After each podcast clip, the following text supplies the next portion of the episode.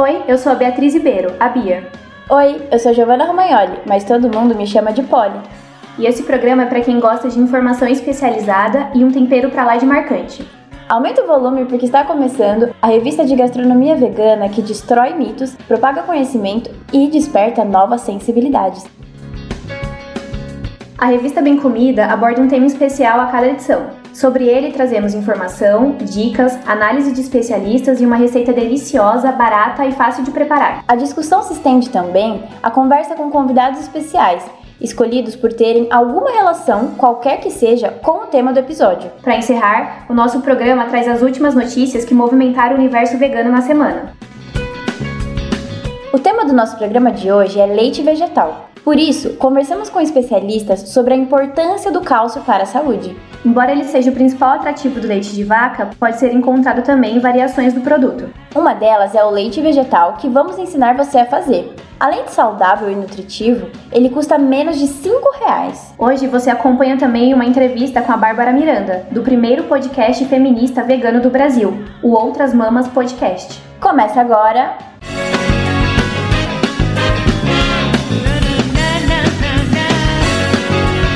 Bem comida!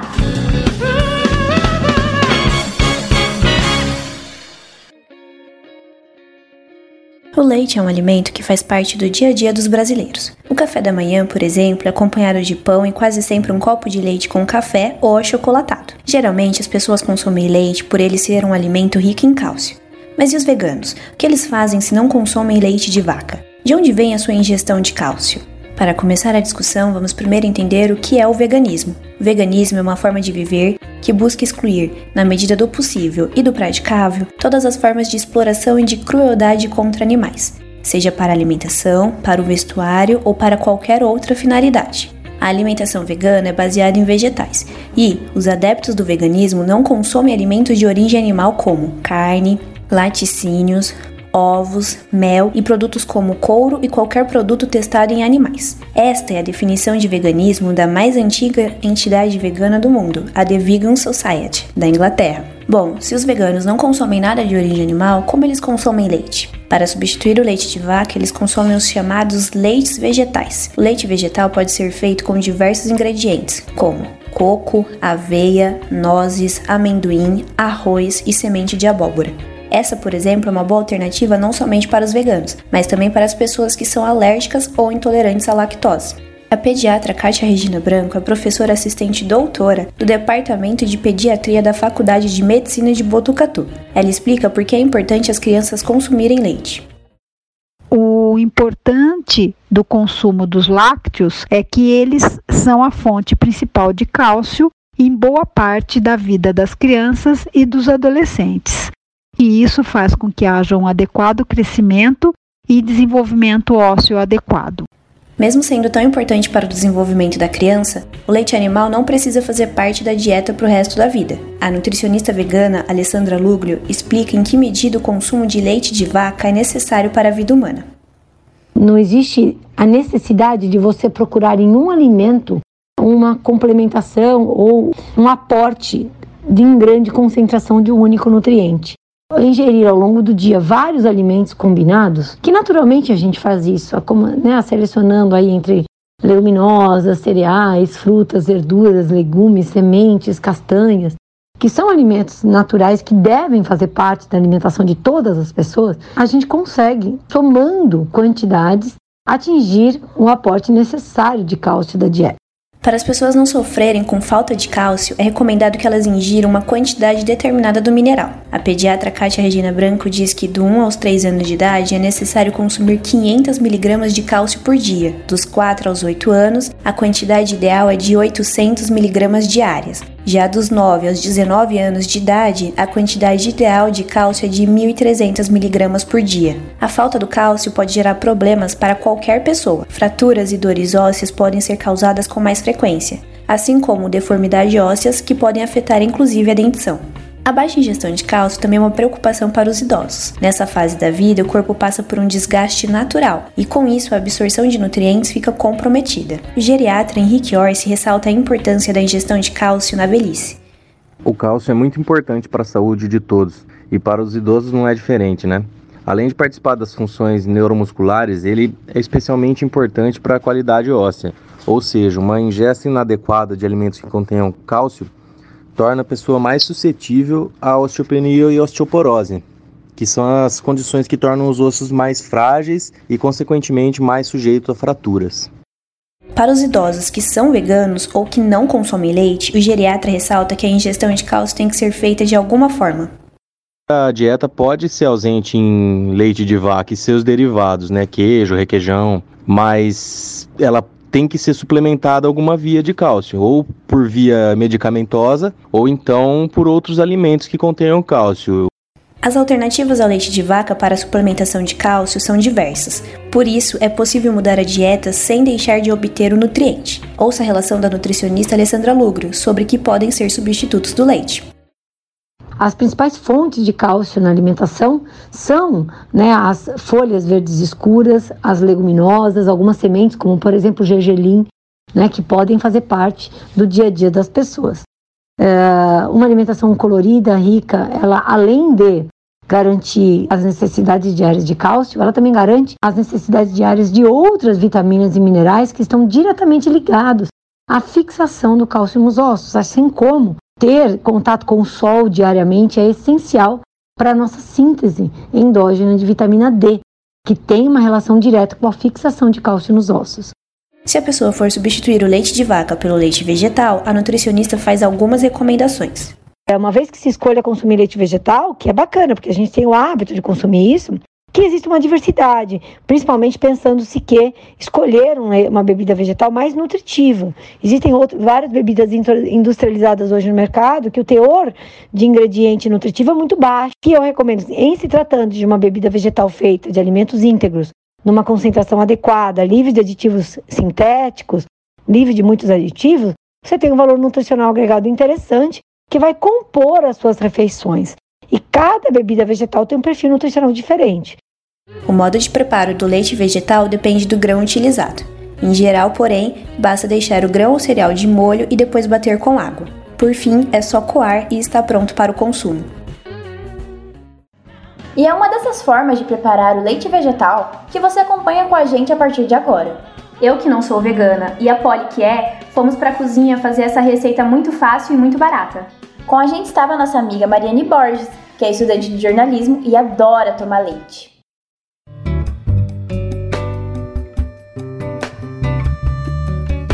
Hora do prazer.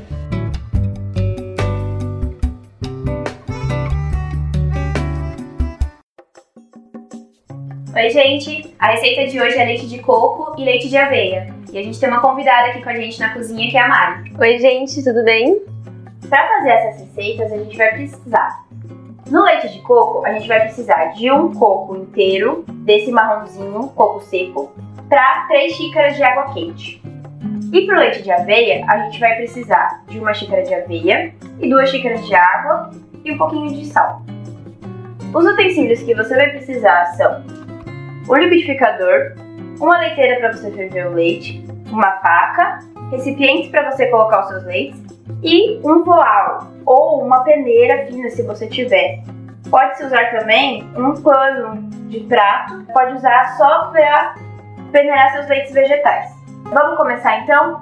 A gente vai começar, antes de tudo, colocando a aveia de molho antes de começar a fazer o, o leite de coco. Porque a aveia ela precisa ficar entre 15 a 20 minutos de molho é, para você bater. Então você vai colocar uma xícara de aveia de molho. Você não vai contar essa água, tá? E você deixa ela descansando ali. Enquanto isso, a gente vai fazendo o, o leite de coco. Aí, todo coco seco, ele tem três, três círculos desenhados. Nesses três círculos, um deles vai ser mais molinho. Você vai procurar qual que é mais mole. No caso, eu não tô achando. Ver aqui, Bia? Você vai encontrar qual dos furinhos dele é mais mole pra, pra você conseguir furar. A Bia tá furando aqui pra gente. Você vai furar com a faca mesmo e tirar uh, o merlinho do coco para você poder, nesse, através desse furinho, tirando a água. No caso, a gente furou com um canudo de inox. Se você quiser já beber direto, você pode beber. Mas como a gente vai precisar da casca logo, então a gente já tá jogando aqui no copo toda a aguinha do coco. Nossa, tem bastante água nesse. Chacoalha ele na pia pra ter certeza que saiu toda a água. Se quiser beber essa água, é aconselhado que você beba ela entre um ou dois dias, porque ela já estraga na geladeira. Quer beber mais? Ela tá geladinha e tá fresca. Depois disso, depois disso, você vai colocar o seu coco na própria boca do fogão. Vai pegar fogo mesmo, tá? É pra pegar fogo. É pra casca poder poder dilatar e ficar mais fácil de abrir. Daí você vai virando, deixa no fogo baixo e ele ele esquenta entre uns 3 minutos assim. É bem rapidinho. Você vai virando ele aos poucos. Ó, já pegou o fogo de um lado. Pega com cuidado. Vira ele. Quanto tempo que dura o leite de coco poli na geladeira? Ele dura em média uns 2, 3 dias também, da mesma forma que a, que a água de coco. E eu posso congelar ele também? Pode. Ele, acho que congelado, ele dura uns 3 meses, assim. E daí depois você só descongela, você sempre vai ter leite de coco fresco, entendeu? Você não precisa ficar fazendo sempre. E que tipo de receita que eu posso usar leite de coco? Eu gosto mais de usar leite de coco em receitas doces, porque ele fica o gostinho característico do coco, né? Mas legume com leite de coco também fica bem gostoso. E eu gosto de beber puro também, tipo com chocolate ou só com, com canela. Toma cuidado para você virar o coco, porque os outros lados dele vão ficando bem quentes. Eu vou pegar eu vou pegar até um pano aqui quando todos os lados dele já estiverem pretinhos, que significa que, que queimou e tal, esquentou, você desliga, espera um pouquinho, deixa ele esfriar um pouquinho, só um pouquinho, porque você vai jogar ele no chão. Se você morar em apartamento como eu, você vai na, na escada ou na saída de incêndio, se tiver elevador, você vai colocar todo o seu ódio no corpo e vai jogar ele. Se você morar numa casa, é só sair no quintal e jogar no chão. Se você morar no apartamento, você limpa se fizer sujeira, tá? Porque depois a moça vai ter que limpar a sua sujeira. Mas geralmente não faz. Vamos lá? Ó, aí é só jogar no chão.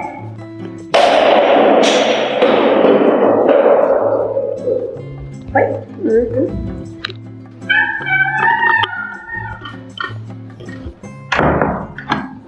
tá pronto. Agora é só você terminar de tirar a carne do corpo da casca. Aqui a Bia é mais habilidosa para fazer isso. Então, se você não tiver tanta habilidade na cozinha, chama alguém que tenha. Para você não cortar o dedo, para você não se machucar. Mas no geral, se você esquentou bem e jogou ele com bastante força no chão, é, já meio que sai uh, a carne da casca, tá?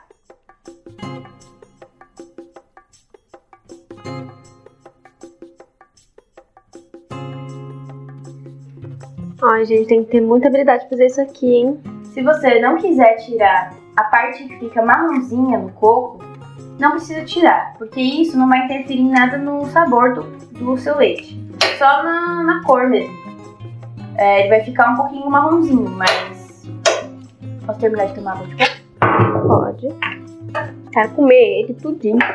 Então, quer deixar um pouco pra vocês comerem? Ele já tá comendo. Gente, vocês podem também comer ele enquanto vocês colocam no liquidificador. Inclusive, é uma ótima opção. Estamos fazendo isso. Eu tô aqui, né? Vai cortar o dedo, pelo amor de Deus. Tem pão com isso aí. Esse pedaço específico. Você não gosta de comer o coco com a partinha marrom? Adoro, amiga. O que, que tá sofrendo então? Vai comer alguns? Gente, o coco também ele serve como aperitivo vegano. Hum. Bem cool, vintage. Água ferveu. Dificilmente você vai conseguir fazer o coco inteiro, porque você vai querer comer os pedacinhos igual a gente. Realmente. Não gosta de comer coco, Bia? Não. Ó, sua água ferveu, só colocar ela no liquidificador e bater com o coco.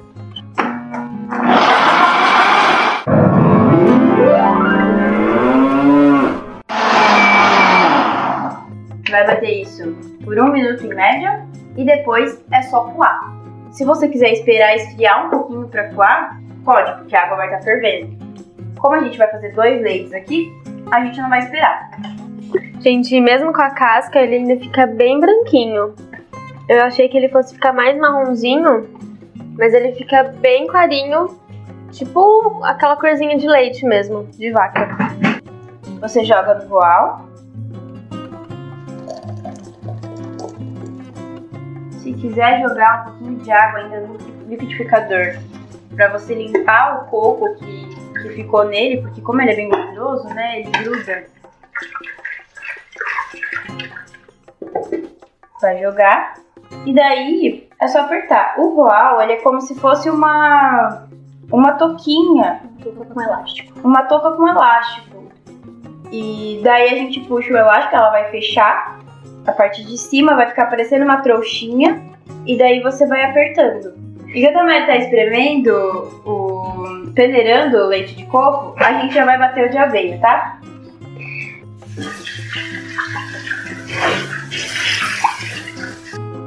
Lavei um pouco o liquidificador. Então, para fazer o leite de aveia, você deixou ela entre 15 a 20 minutos de molho. Você vai lavar, dar uma lavadinha nela. Se você colocar a quantidade certa de água, que é praticamente o dobro, ela já vai absorver tudo isso. Mas você vai dar uma lavadinha. Você vai jogar a aveia no liquidificador e bater com o dobro de água. No nosso caso, se a gente usou uma xícara de aveia, vão ser duas de água. O dobro de água e uma pitadinha de sal. E agora é só bater.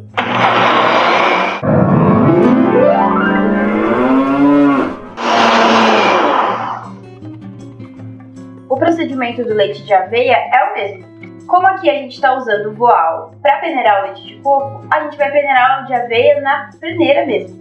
Para armazenar esses leites, você vai preferencialmente colocar eles no recipiente de vidro, na geladeira, né, por dois a três dias. Você pode congelar eles também, como eu já comentei. O leite de aveia também pode congelar, como o de coco.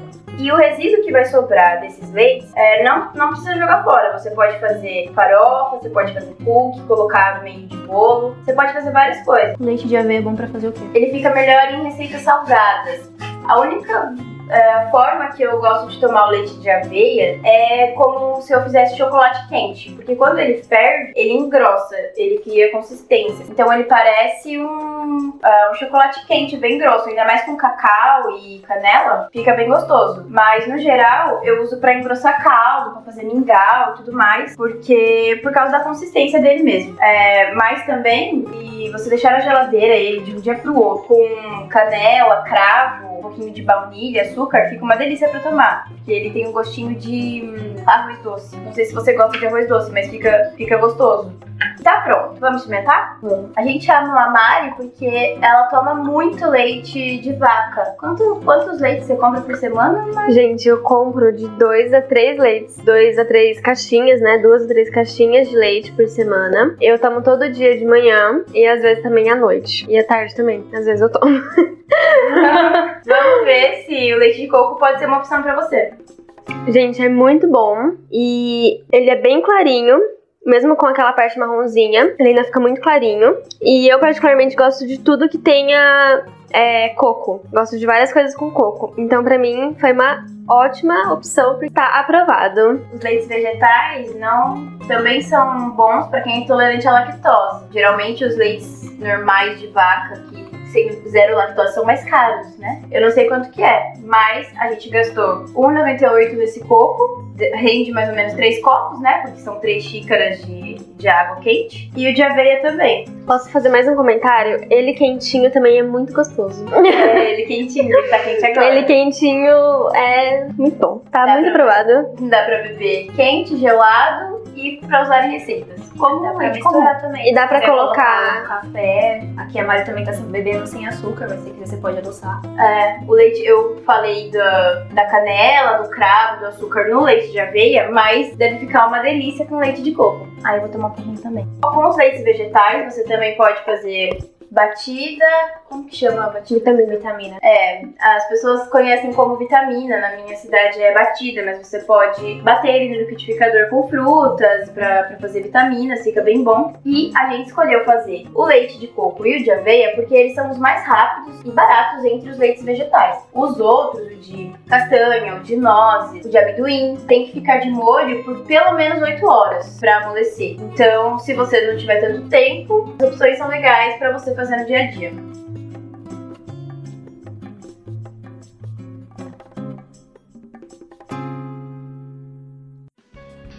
E essa foi a nossa receita de leite de coco e leite de aveia. A cozinheira foi a Polly, que sou eu, com a Bia e a Mari de auxiliares de preparo. Falar em leite me faz lembrar imediatamente do Outras Mamas podcast. Ele é feito pela Bárbara Miranda e pela Thaís Goldcorn. É o primeiro podcast vegano feminista do Brasil. Ouça a nossa conversa com a Bárbara no Solto Veg.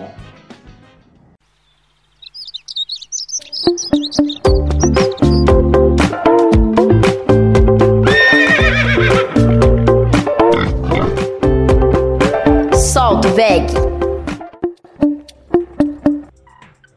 Sou produtora e apresentadora de Outras Mamas Podcast. Eu sou vegana há três anos, mas desde o princípio do meu veganismo eu já comecei a virar ativista e logo depois comecei Outras Mamas Podcast com a Thaís Goldcorn. De quem que foi a ideia de criar o podcast? A ideia foi da Thaís mesmo. Na época, tanto ela quanto eu estávamos no livro A Política Sexual da Carne, da Carol J. Adams. Ela quis sugerir isso porque ela estava precisando disso nesse momento, né? Conseguir colocar para fora tudo que ela estava aprendendo com o livro da Carol e me convidou. E qual que foi o propósito de criar esse programa? O propósito foi exatamente a gente conseguir trazer essa discussão da relação entre o carnismo, né, e o machismo e trazer mesmo tudo que a Carol fala durante o livro A Política Sexual da Carne. Depois que a gente terminou de ler, que foram nove episódios, na verdade oito episódios lendo o livro, a gente teve um episódio especial no meio para falar sobre racismo, mas depois desses nove primeiros episódios, que foi a nossa primeira temporada, a gente resolveu expandir e tratar de todos os assuntos que estivessem relacionados tanto ao veganismo quanto ao feminismo. Como que você relaciona o consumo do leite da vaca com o feminismo? Olha, eu acho que tem várias formas e vários jeitos de a gente abordar isso e relacionar. O primeiro estudo é que a gente parte do princípio de que qualquer ser vivo ele tem que ser livre, né? Então a gente já começa por aí. Esse é o princípio do veganismo como um todo. A gente nunca vai comparar as dores ou os processos que as mulheres passam em comparação com a das vacas, mas a gente tem várias coisas que são análogas que acontecem, né? Então, tanto na sociedade patriarcal quanto na sociedade é, especista, né, a gente tem uma exploração das fêmeas como uma coisa muito marcada. Dentro da indústria da carne, né, as fêmeas vão ser mais exploradas e na sociedade que a gente vive, como mulheres também, fêmeas são mais exploradas, principalmente pelo seu potencial reprodutivo, que é o que caracteriza principalmente essa exploração dentro da indústria alimentícia, né? Então, a vaca, por exemplo, a gente cresce ouvindo que ela está aí para nos dar leite, quando na verdade ela produz leite pro bezerro dela, né? Então, todo o processo que ela passa para produção desse leite é muito cruel. Eu não gosto de dar a palavra desumano, mas é destrutivo para vaca, pro próprio bezerro, né? Então, ela passa ali nove meses grávida, assim como nós mulheres, aí uma analogia que você pode fazer. E logo em seguida que ela pare, né, o bezerro, ela vai amamentar. Só que na indústria isso não acontece, né? Ela vai amamentar ali durante duas semanas e logo depois o bezerro vai ser retirado dela. Isso em larga escala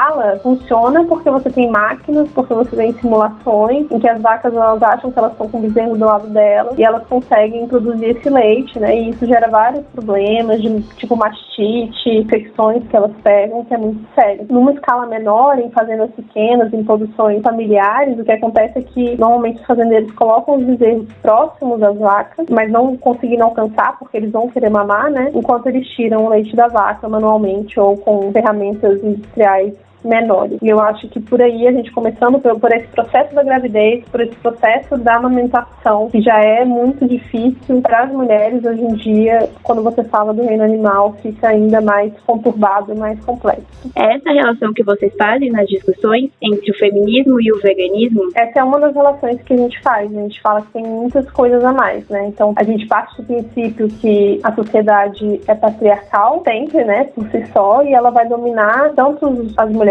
quanto a natureza como um todo, e isso coloca os animais no meio de forma é, desigual, numa relação de poder desigual. Então, a gente parte desse princípio para poder explicar todas as relações que se seguem. Mas tem toda uma questão da violência, por exemplo, que é praticada com as mulheres e é praticada com os animais, que é muito semelhante, né? A Carol tem um capítulo que ela descreve sobre a violência e o retalhamento das mulheres, o retalhamento da carne, e como que a mulher ela é dividida em parte para ser consumida pelo homem dentro da sociedade. Aí a gente pode dar exemplos, por exemplo, na publicidade, da mulher ser só bunda, só peito, só cabelo, só boca, até mesmo nas propagandas voltadas para mulheres, a gente é dividida. E o animal também é dividido para ser consumido pela gente, né? Então a gente nunca come um animal inteiro, a gente sempre vai comer ele por partes, vai ser a coxa, vai ser filé, o peito. Então tem várias relações, né? Tanto da parte da violência e principalmente na parte da linguagem. A gente vê uma linguagem muito depreciativa da mulher, sempre colocando ela num lugar inferior como o de um animal, né? Esses paralelos todos de chamar a mulher de vaca, de galinha, isso é muito frequente e é uma das relações que a gente pode fazer, né? Então você tem a relação da linguagem, da, da violência pela linguagem, da violência física de agressão e da violência de dominação do potencial reprodutivo. Geralmente, voltando no assunto do leite, as pessoas que elas não são veganas problematizam o leite vegetal, porque elas falam que a gente não pode chamar de leite. O que, que você acha sobre isso? Bom, eu acho que a gente tem que partir do princípio que leite de coco sempre foi leite de coco, ninguém nunca reclamou, né? É, realmente, pela definição do dicionário, leite seria apenas que é, é fluido corporal que sai da mulher ou do, dos outros animais mamíferos. Mas eu acho que a gente, como ser humano, tem uma capacidade de inventar e de desassociar as palavras do que elas realmente são tão facilmente, né? Que a gente tem aí o leite de coco para provar que é leite, né? Então, isso é só um sinal de que tem alguém que está ficando muito incomodado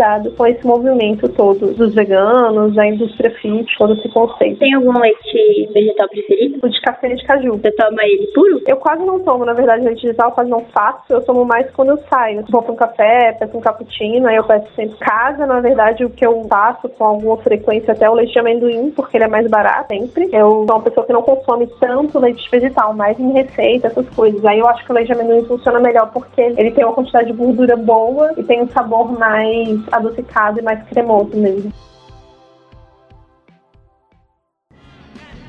Você pode ouvir o Outras Mamas podcast no Spotify. E se você quiser saber mais, é só seguir nas redes sociais. O Instagram é arroba Outras Mamas Podcast. Confira agora os assuntos mais relevantes da semana no mundo vegano.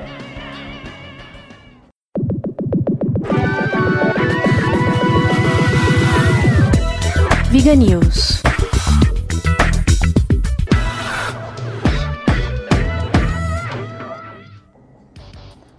América Latina e Caribe desperdiçam 20% de todos os alimentos produzidos desde a pós-colheita até chegar ao comércio.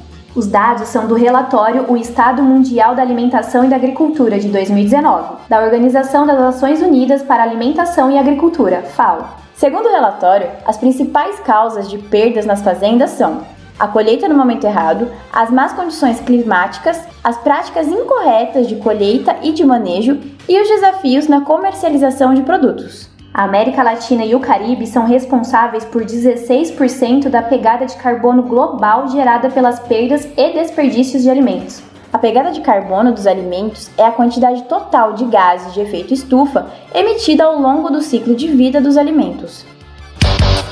O ex-locutor de rodeios Asa Branca hoje é contra a realização desses shows e denuncia maus tratos aos animais. Asa Branca ficou famoso por ser o primeiro locutor a narrar o evento de dentro da arena de rodeio. Em uma entrevista à Veja, o locutor confessou que torturava os cavalos para que eles pulassem mais alto. Na época em que se preparava para ser peão, ele costumava amarrar arame farpado em pneus e colocar no pescoço do animal, Assim, quanto mais o cavalo pulava para tentar se soltar dos pneus com arame, mais o sangue descia pela crina. Asa Branca também disse que via peões darem choques fortes nos animais pouco antes da porteira abrir, para que o animal pulasse mais. Com isso, a nota na competição também aumentava. Atualmente, Asa Branca é contra a prática de rodeio e não trabalha mais como locutor.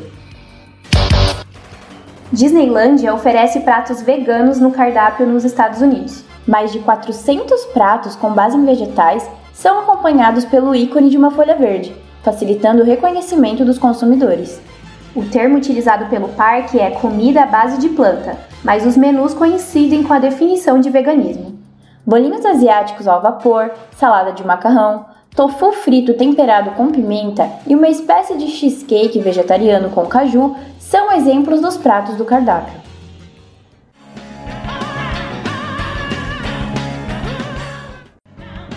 Essa edição do Bem Comida está terminando. Na receita da semana que vem tem pão de beijo. Sabe por quanto? Por menos de 20 reais. Já vê se você precisa comprar algum ingrediente. Na receita vão batata, polvilho doce, polvilho azedo, fermento químico, óleo, água e sal. Repetindo para dar tempo de você anotar: batata, polvilho doce, polvilho azedo, fermento químico, óleo, água e sal. Semana que vem estamos de volta. Até lá. Tchau! A apresentação: Beatriz Ribeiro e Giovanna Romagnoli. Roteiro de Beatriz Ribeiro. Edição e sonoplastia de Giovanna Romagnoli. Bem Comida é um podcast produzido como trabalho de conclusão do curso de jornalismo pela Unesp em 2019. Orientação da professora doutora Sueli Maciel.